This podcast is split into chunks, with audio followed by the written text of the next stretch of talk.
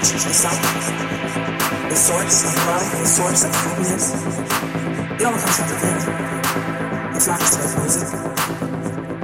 It's about the people, the community, the connection, the love.